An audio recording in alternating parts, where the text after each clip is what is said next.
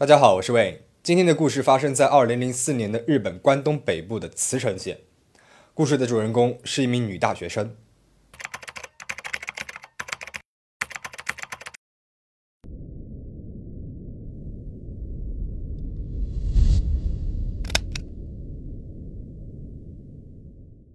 二零零四年一月三十一号上午九点左右，茨城县梅浦村的清明河附近，四十五岁的松田沿着河岸正在散步。初春时期，天气呢还算比较冷的，一阵风吹来，松田是冻得直打哆嗦。他搓了搓手，哈了一口气，不经意之间飘到了河面上，好像有一个东西，很像是一个人。他一开始还以为是一个人形的模特，但是走近了一看，才发现不得了，这居然是一具赤裸的女性尸体。警察火速赶到了现场，对尸体进行了打捞。尸体的情况惨不忍睹，没有穿任何的衣服，脖子周围和身上有多处的割伤，胸口处还有一处刺伤，都已经快扎进心脏了。这名死者到底是谁？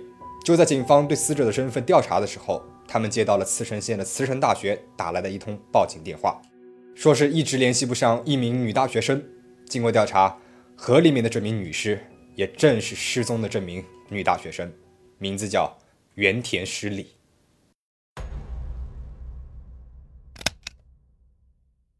据老师和同学的回忆，原田诗里十分的乖巧活泼，成绩也很好。原本都已经内定他担任下学期的学生会副会长了。他很爱交朋友，人缘也不错，从来没有和同学起过争执。学校里面呢，也有不少的同学暗恋他。而原田诗里也有一个交往当中的男朋友。两个人呢就住在离案发地点六公里远的一个公寓里面，而且经过调查，一月三十号案发当天晚上，原田十里和男朋友在晚上九点左右一起回到了公寓，之后原田十里在凌晨遇害了。那么，原田十里的男朋友会不会与这起案件有关系呢？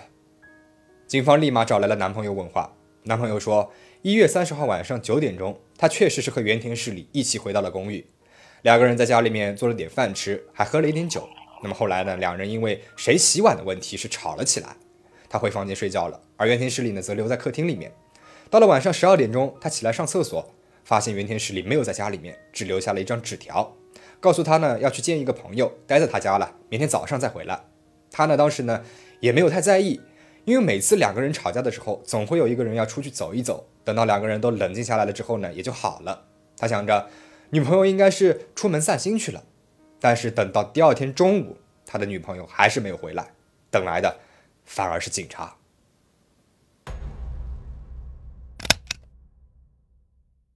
男朋友的说辞并没有什么漏洞，但是警方却注意到了一个细节：死者原田诗里是一个高度近视的人，但是案发当天他出门的时候没有戴眼镜，手机、钱包、眼镜这些东西全部都放在家里面了，这很不合理。正常情况之下，晚上一个人出门，这些随身的物品怎么可能不带在身上呢？那么，男朋友说的话有没有可能是谎话呢？但是很快，警方就在屋子里面发现了男朋友说的字条，经过字迹的比对，也确实是原田本人的笔迹。查看了公寓监控之后，那天晚上九点，男朋友和原田十里一起回到了公寓之后，就再也没有出来过了。而且，尸检的结果显示，原田十里的身上有多名男性的 DNA 残留物。这说明这应该是一个团队作案，于是警方就排除了对原田男朋友的怀疑。二月四号，原田被害四天之后，在距离他住的公寓二点五公里的茨城县图浦市的一块荒地上面，发现了他当天晚上骑的自行车。自行车的车锁钥匙还锁着，并没有拔出来。根据附近目击者提供的信息，一月三十一号有几个男性开着白色的面包车把自行车丢在了这里，但是具体那几个人长什么样子，目击者没有看清楚。车牌号也不记得了。虽然自行车找到了，也确定了这个案子和开面包车的那几个男人是有关系的，但是要找到这几个男人啊，并不容易。当时的日本监控并不发达，要找到那几个开白色面包车的男人，比想象当中要困难的多了。那么这一晃就是三年的时间过去了。为了能够找出凶手，尽快破案，原田实里的父母提出，只要能够提供抓住凶手的线索，就奖励两百万日元。之后，警方也承诺，只要能够提供确定的线索，那么政府会奖励一千万日元。赏金虽然是丰厚，但是一直到赏金的年限结束，警方也没能够获得关于凶手的任何有用的信息。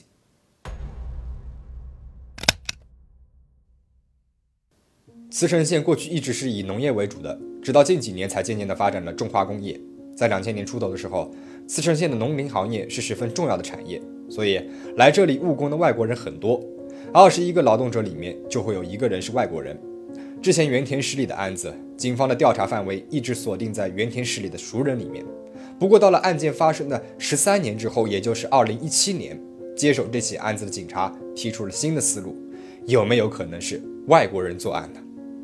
在对外国人的排查当中，一个叫做兰帕诺的菲律宾男人引起了警方的注意。原田遇害的那一年，兰帕诺刚好住在了茨城县的图浦市。到了二月份，兰帕诺离开了日本，回到了菲律宾。之后，他又回到了日本。原田是一月三十号晚上遇害的。二月份，兰帕诺就回到了菲律宾。这之间会不会有什么联系呢？兰帕诺现在住在岐阜县，并且已经结婚，还养育了三个孩子。他的邻居说，兰帕诺是七年之前搬到这边来的，是一位很喜欢孩子的父亲。平日里面和邻居的关系呢也很好。警方以协助调查为由，对兰帕诺进行了 DNA 的鉴定，结果显示，这和当年在死者原田诗里身上提取到的 DNA 是完全吻合的。至此，警方终于确认兰帕诺就是当年杀害了原田诗里的凶手。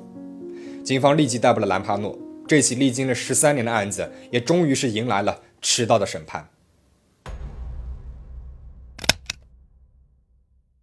兰帕诺交代，当年他二十二岁，来到茨城县的一家工厂打工，和死者原田市里完全没有过接触。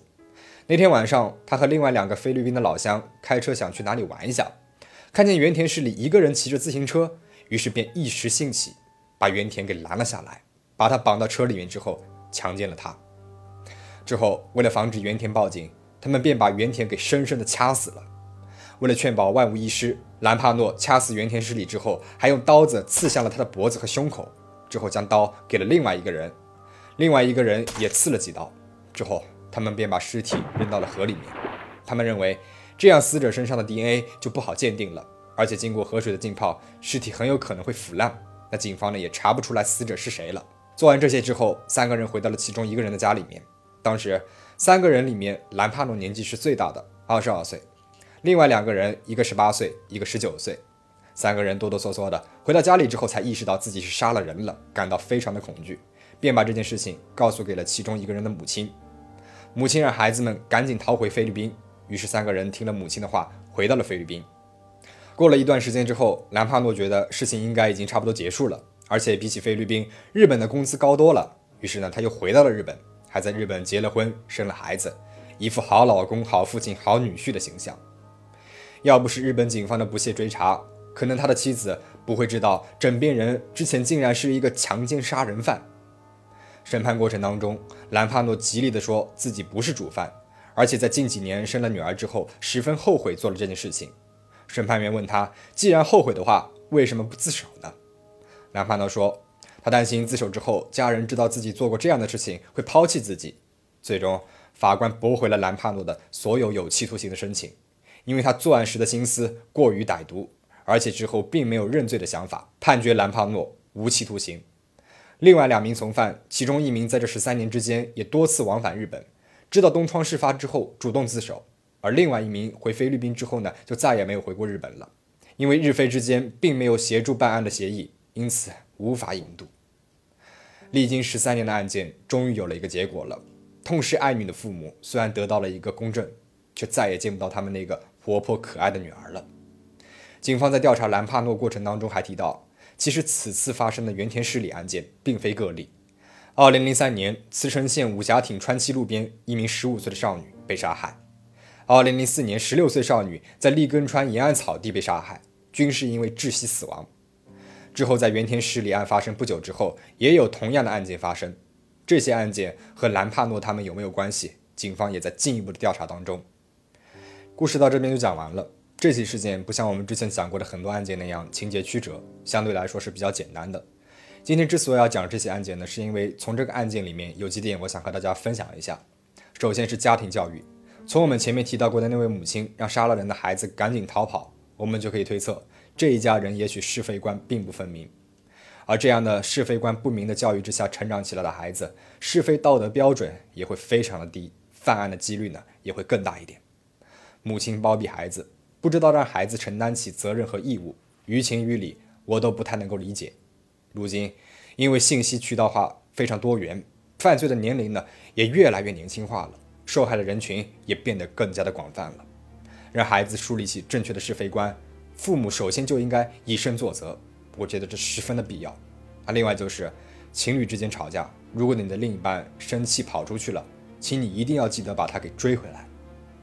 请大家保持警惕，保持安全。我们下期再见。